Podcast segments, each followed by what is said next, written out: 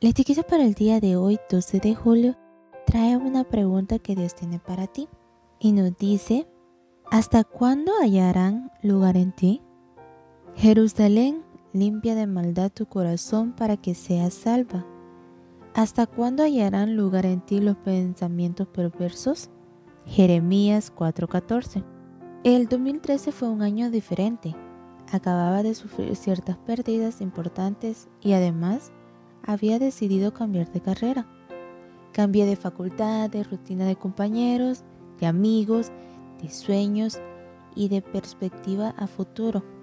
Fue difícil porque por cinco años me había acostumbrado a la vida anterior, pero la mayor bendición vino al cambiar mis hábitos de devoción personal con Dios.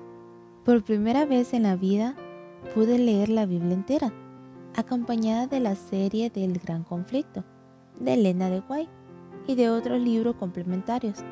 A veces me despertaba a la madrugada para seguir leyendo, para orar, y me enamoraba cada vez más de ese Dios que había dejado relegado. Por primera vez decidí cambiar las series, las películas y los libros seculares por la lectura concentrada e imaginativa de las historias bíblicas. Por primera vez decidí evaluar el efecto que tenían las letras de algunas canciones en mi mente y mi estado de ánimo, y abandoné muchas costumbres que me dañaban.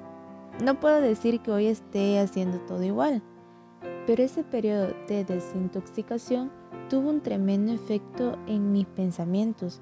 Las bromas tan comunes de las series, las realidades de las películas tan contratarias a lo que creemos, las letras de las canciones tan deprimente, al no estar ya presente en mi vida, dieron paso a una mayor exposición a la Biblia y a una experiencia diferente. Mi intención al contarte esto no es ponerme de ejemplo. Tengo como cada uno de ustedes un largo camino por recorrer y muchas cosas que cambiar y aprender. Pero Quiero dar testimonio de que cuando buscamos a Dios de corazón, nuestros pensamientos pueden transformarse. En la actualidad están mucho más contaminados de lo que creemos.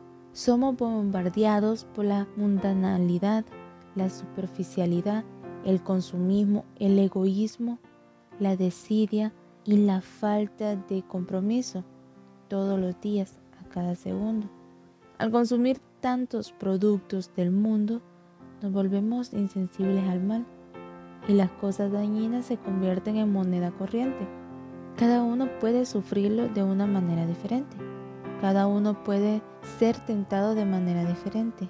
El enemigo sabe si entrará por el pesimismo, la crítica, la lujuria, el apetito, la música, la vanidad y el juego o tantas formas más.